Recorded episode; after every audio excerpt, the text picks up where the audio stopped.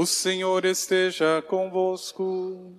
Ele está no meio de nós. Proclamação do Evangelho de Jesus Cristo segundo Mateus. Glória a vós, Senhor. Naquele tempo, Jesus tomou consigo Pedro, Tiago e João, seu irmão, e os levou a um lugar à parte sobre uma alta montanha, e foi transfigurado diante deles. O seu rosto brilhou como o sol, e as suas roupas ficaram brancas como a luz. Nisto, apareceram-lhes Moisés e Elias conversando com Jesus. Então Pedro tomou a palavra e disse: Senhor, é bom ficarmos aqui. Se queres, vou fazer aqui três tendas: uma para ti, outra para Moisés e outra para Elias. Pedro ainda estava falando quando uma nuvem luminosa os cobriu com sua sombra. E da nuvem uma voz dizia: Este é o meu filho amado, no qual eu pus todo o meu agrado. Escutai-o.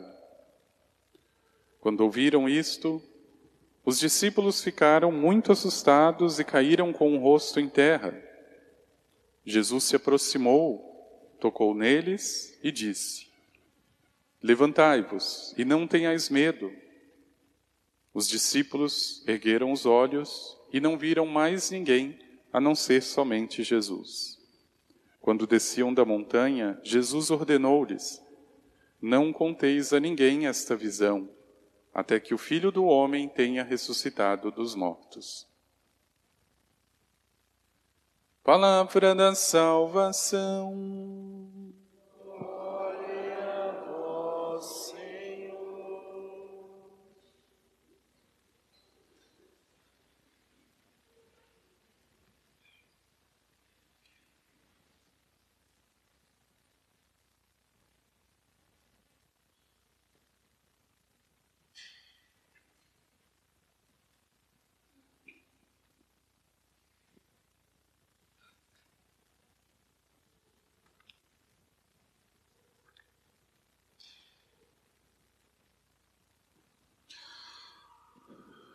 A palavra da profecia como lâmpada que brilha em lugar escuro. A segunda carta de São Pedro recorda, aliás, mais de uma vez, qual é a situação encontrada pelo ser humano depois da queda dos nossos primeiros pais. Poderia-se dizer, juntamente com tantas tantos pedidos de nosso Senhor no evangelho, que ninguém pode se dar o direito de caminhar sem uma luz, pelo simples fato de que nós vivemos num mundo de trevas.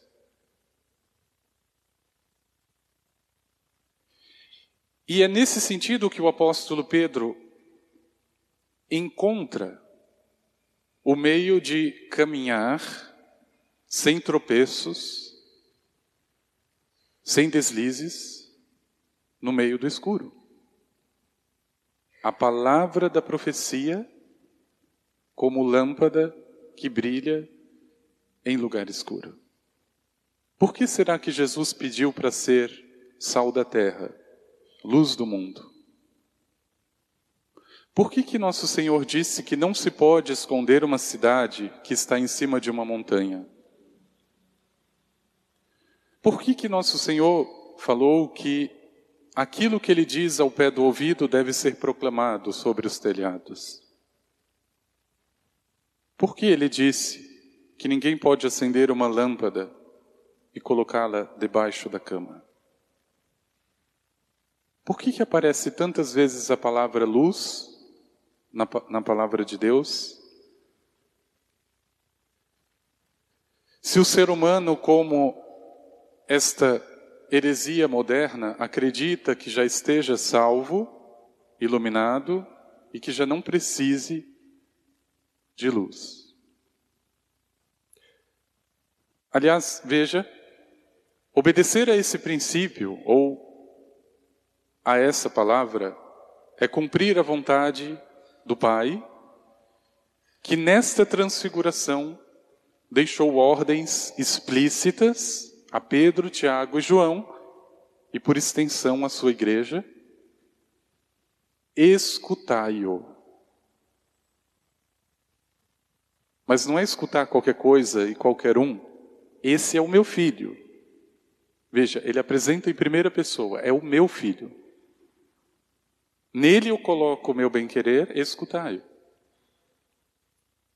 E por isso Jesus não só confia a vocação de luz, mas só faz depois de dizer: Eu sou a luz do mundo. Ele não pede algo que antes ele não seja. E aliás, ninguém pode iluminar sozinho, absolutamente. A nossa luz, na verdade, independente do Senhor, é uma luz falsa. Você tropeça do mesmo jeito. E veja, meu irmão, minha irmã, é em meio a esta grande situação, este grande embate, ou seja, luz e treva, que se encontra o ser humano, mas aqui, mais uma vez, é preciso, antes de tudo, uma atenção redobrada a tudo que acontece, primeiro, dentro do próprio ser humano, mas não menos aquilo que nos acontece por fora. A luz está sendo disputada a todo momento no coração do ser humano pela nuvem tenebrosa, por aquilo que se coloca como verdade, sem ser, e que se não existir fundamento, ou seja, se eu não tenho profecia, se eu não tenho a palavra, se eu não tenho Jesus, a sombra toma conta. O coração humano não é criado para a escuridão, é para a luz. Ele sempre vai estranhar a mentira, por menor que seja. Mas, meu irmão, minha irmã, é uma frase de efeito, mas ela talvez sirva. A mentira dita mil vezes se torna verdade. E o que se assiste no mundo de hoje é mais ou menos isso.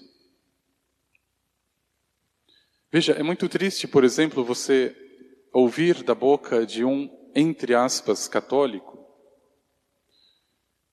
que a mulher tem direito ao próprio corpo, que se ela quiser, ela deveria interromper uma gravidez, que os homossexuais, coitadinhos, eles deveriam se casar, deveriam ter direito à adoção de filhos. Não, mas eu sou católico. Não, você não é católico. Você está perdendo o teu tempo e ocupando espaço na igreja. Essa falsa emancipação, ou esta suposta valorização da mulher, disso ou daquilo, que no fundo só é treva, só pega exatamente os desprevenidos e, por que não dizer, os despreparados. E tenha certeza, meu irmão, minha irmã, veja, Assim como Pedro, absolutamente nenhum de nós estamos isento do erro. Em nome da nossa boa vontade, nós cometemos as piores idiotices. Por que, que Jesus conduz esses três homens àquele monte? Porque aos poucos, como para a tua vida, Deus vai se revelar. O teu papel nesse momento não é fabricar tendas. Ainda que a boa vontade de Pedro seja grande, e ele ainda pergunta: se queres, ele não vai construindo a tenda, mas ele diz: Senhor, se tu queres, faremos aqui três tendas.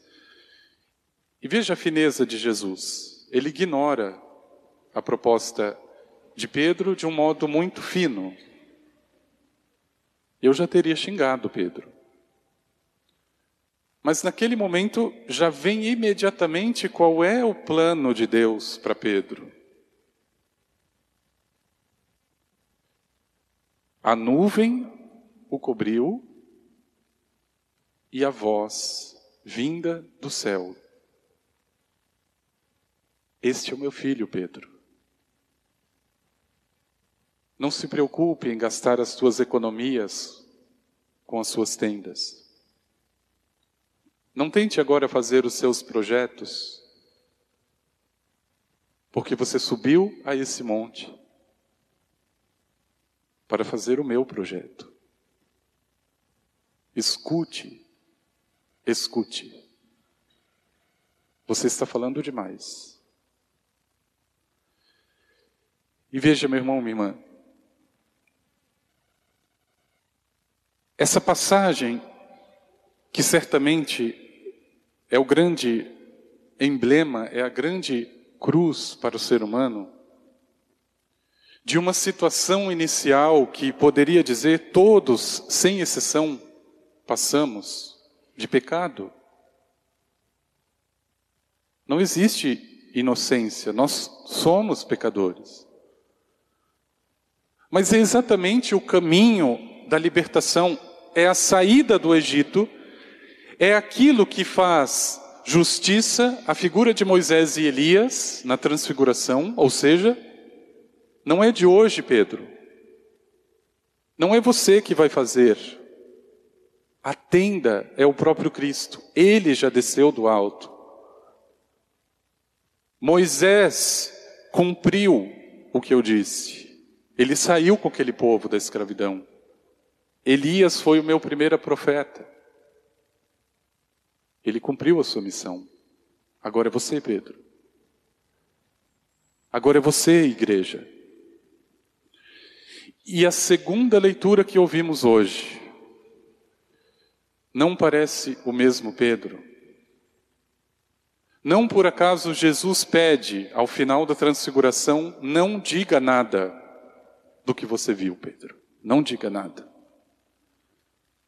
Não por enquanto.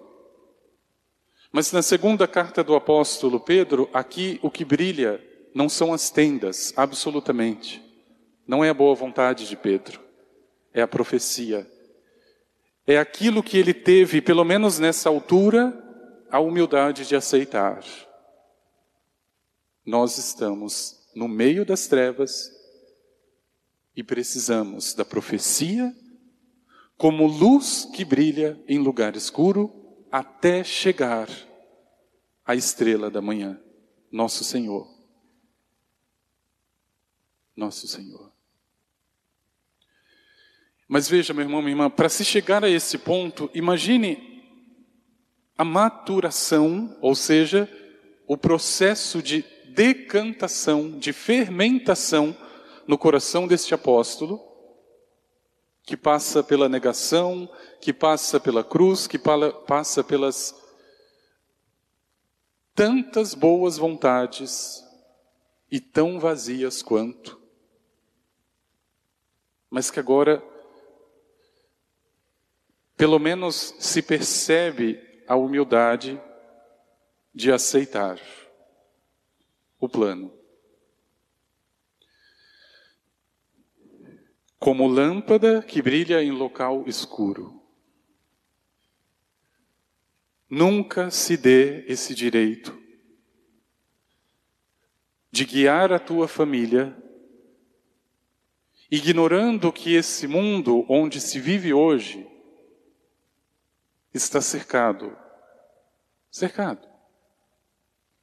Onde a começar pelo próprio coração, as sombras e as ideologias, para usar a mesma imagem, as tendas deste mundo e daquele velho Pedro vão se colocando para ofuscar a luz ou para torná-la, pelo menos, mais fraca. Bento XVI dizia: vivemos o eclipse de Deus. É exatamente essa imagem. O que é o eclipse? Dois astros sobrepostos. Um ofusca o outro.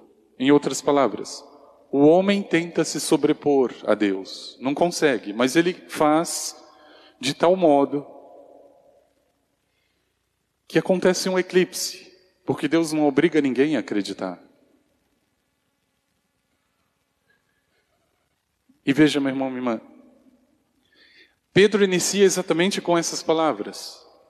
Não foi por meio de fábulas, habilmente, ou seja, com habilidade inventadas, que nós proclamamos nosso Senhor Jesus Cristo.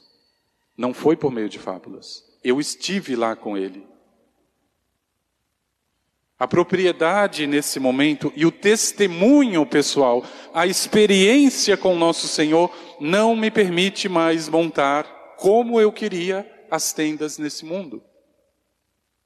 Com a minha boa vontade, eu estaria até hoje em cima do monte, debaixo da minha tenda. Não foi por causa disso. Não foi por causa de fábulas habilmente inventadas que nós estamos anunciando Jesus Cristo. E perceba, meu irmão, minha irmã, acompanhando a vida, por exemplo, de muitas famílias que querem seguir um caminho cristão de verdade, a pergunta e o grande dilema é sempre o mesmo. Como que eu vou educar os meus filhos nesse mundo?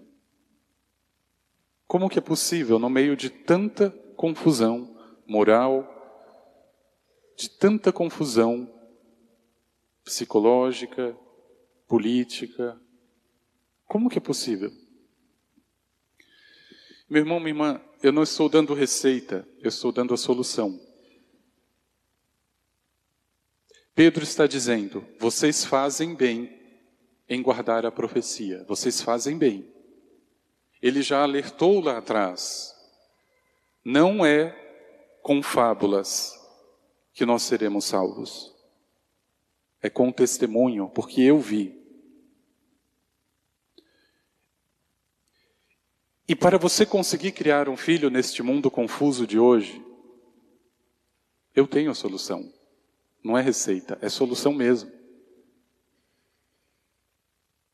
A luz, a profecia, a solução é escutar o que ele disse, o que nosso Senhor disse. Pode parecer uma coisa muito óbvia, mas um pai que consegue criar o mundo nesse filho é porque ele ouviu o que disse Jesus. Fora disso, ele não consegue. E por isso muitos pais não conseguem educar. Porque eles estão muito preocupados com tendas. Você tem que levar o filho para o balé, o filho para o inglês. E sabe lá Deus mais para onde?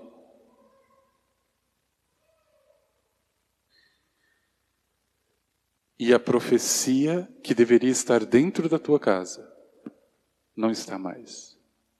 O teu filho nunca te vê, por exemplo, rezando o terço. Nunca te vê lendo a palavra de Deus. E você, com a maior boa vontade, vai ajudar ele a fazer o dever de casa, vai ensinar o inglês, vai ensaiar o balé junto com ela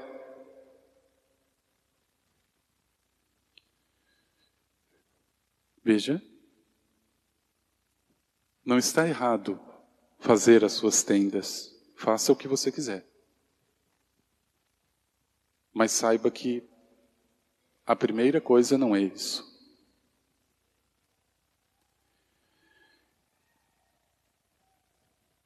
Perceba, eu achei uma, uma coisa tão absurda. Ontem eu lia uma manchete. O recente filme que eu nunca perderei o tempo de assistir, da Barbie, está entre uma das maiores bilheterias no nosso país. Nem precisa dizer, segundo alguns críticos, que as cenas iniciais deste filme são crianças destruindo suas bonecas. Bonecas bebês. Para quem tem o mínimo de QI ou de inteligência, destruir uma boneca que simboliza um bebê significa fim da maternidade. O ódio feminista à maternidade. Bom, isso é só o começo do filme, você imagine o resto. As mulheres são superpoderosas, os quens ou os homens são os idiotas. É mais ou menos isso, o final do filme.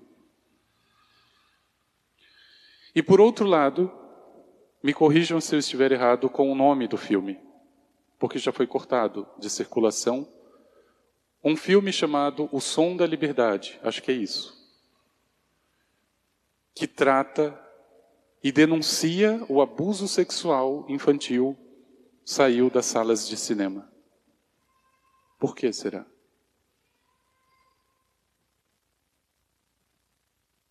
Porque na agenda de muitos governos, exploração sexual infantil tem outro eufemismo. É a liberdade da criança. São os direitos da criança. Ela pode descobrir o corpo do jeito que ela quiser. Esse filme saiu de cartaz exatamente por isso. Porque explorar sexualmente uma criança não deveria ser crime. E o nosso ex-presidiário, Lula, defende essa bandeira. Você ainda acha que você não precisa de luz? Para iluminar esse caminho? Fazeis bem, diz o apóstolo em ter a palavra da profecia como lâmpada que brilha em lugar escuro, ou seja, nesse mundo de fantasia hipócrita que canoniza uma maldita boneca, Barbie, como modelo e demoniza aqueles que tentam defender as crianças de verdade da exploração sexual. Aqui, se você não estiver enxergando as trevas, você já está cego. Agora, o primeiro passo, meu irmão, minha irmã, não é ficar lamentando a escuridão. Ela está aí. É o eclipse de Deus denunciado por Bento XVI. É o neopaganismo que ele próprio também profetizava.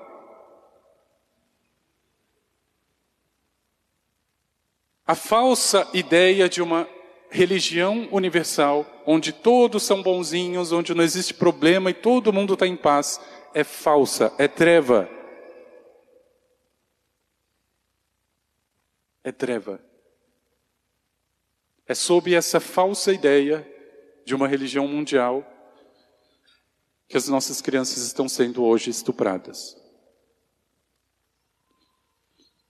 Porque eu não sei se você leu e nem perca seu tempo, mas o livro do Fernando Haddad defende abertamente a exploração de crianças sexualmente.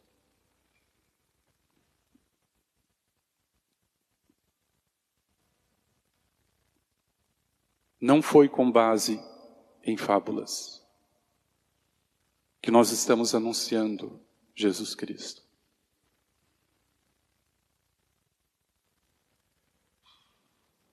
foi porque nós estivemos lá com Ele, na montanha, nós ouvimos a voz.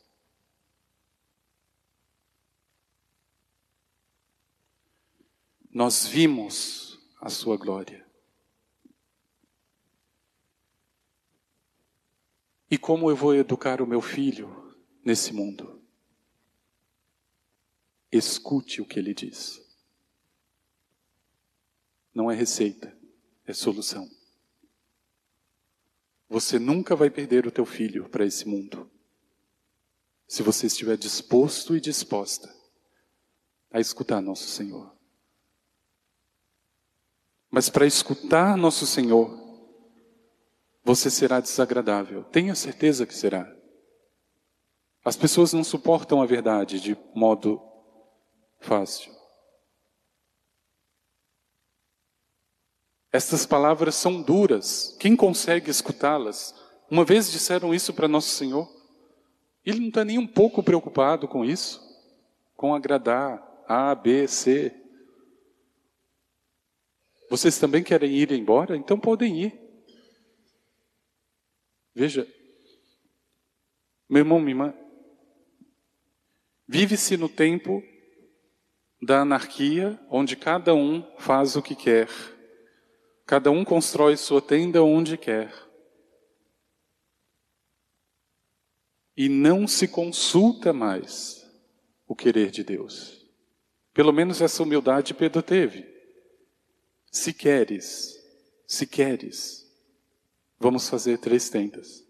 Não, Pedro, não quero. Vamos adiante.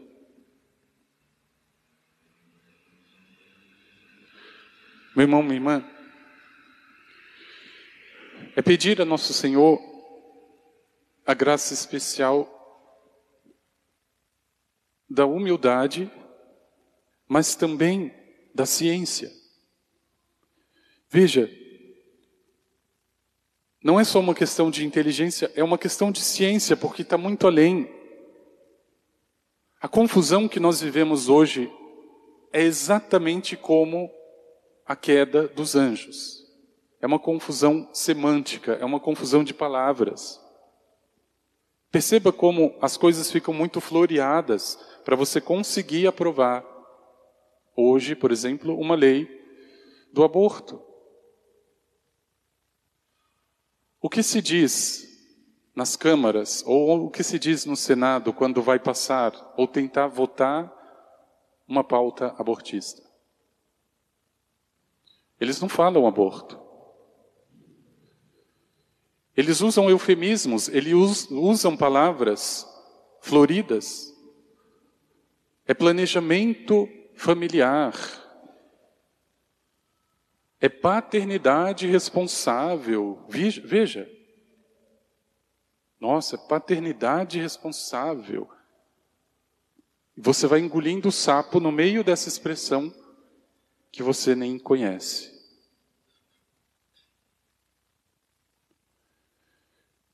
Fazeis bem, diz o apóstolo, em ter diante dos olhos a profecia, a palavra, Cristo, a luz, como lâmpada. Nem precisa dizer o que você enxerga no escuro, nada ou muito pouco. No escuro você confunde até o que é bom e acha que é fantasma. Não se iluda de caminhar e educar a tua família sem a luz. Se nosso Senhor usa tantas vezes essa imagem,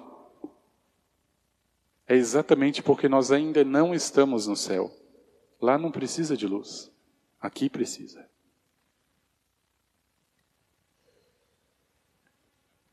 Meu irmão, minha irmã, peça no teu coração a Nosso Senhor essa dupla graça, a humildade de Pedro, de não ficar fazendo as próprias tendas, mas de perguntar a vontade, o querer de Deus. E depois o dom da ciência, de poder conhecer a treva que está disfarçada de luz, de saber por trás destes eufemismos, destas falsas e falsos conceitos, o que realmente se quer dizer. É preciso desse dom de ciência. E com toda certeza, como ele próprio havia dito, o Pai não negará quem pedir o Espírito Santo. Vocês não são maus e não dão coisas boas para os filhos? Como é que o meu Pai não vai dar o Espírito Santo para quem pedir? A ciência, a humildade. Peça. E tenha certeza, meu irmão, minha irmã, o caminho da tua família estará seguro. O caminho da tua casa estará iluminado. Não pelas tendas da tua boa vontade, mas pela profecia que fazeis bem ter diante dos olhos, como lâmpada que brilha nesse mundo escuro. Vamos pedir ao Senhor.